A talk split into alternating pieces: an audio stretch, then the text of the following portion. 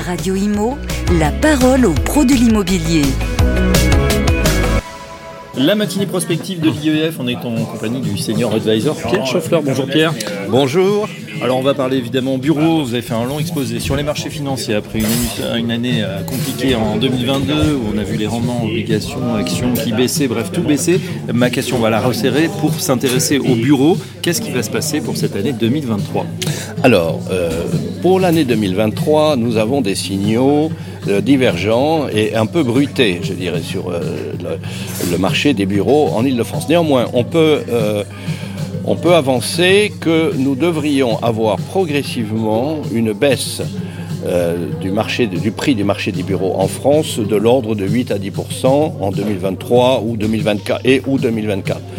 Cette baisse, pourquoi? Euh, Essentiellement, euh, nous avons d'abord un signal de, marché boursier en provenance de l'immobilier coté en Europe, là, la baisse est plutôt plus importante. Euh, Le marché boursier anticipe une baisse plutôt de l'ordre de 25% du prix des bureaux en Europe. Mais c'est une baisse qui est, qui, est, qui est trop importante, en fait. Les marchés boursiers amplifient trop Ils ont les exagéré. signaux. Ils, ils exagèrent. Ils sont en train de corriger.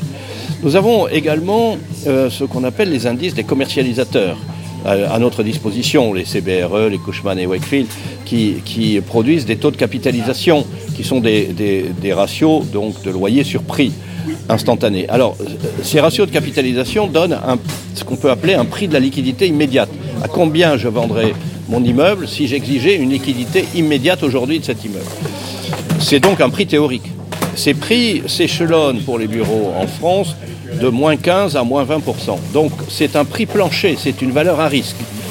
Après, les, les valeurs d'expertise doivent intégrer dans le cadre d'une actualisation donc, euh, des revenus locatifs futurs le poids de l'indexation. Or, nous rentrons dans un monde à inflation plus forte, à inflation notablement plus forte que les dix dernières années, peut-être 3% d'inflation.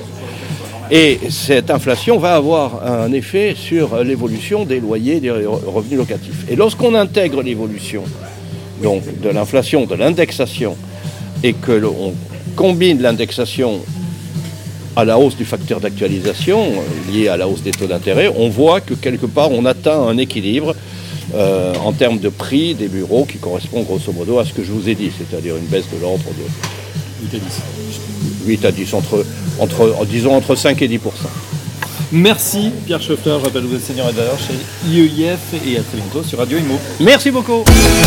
Radio Imo, la parole aux pros de l'immobilier.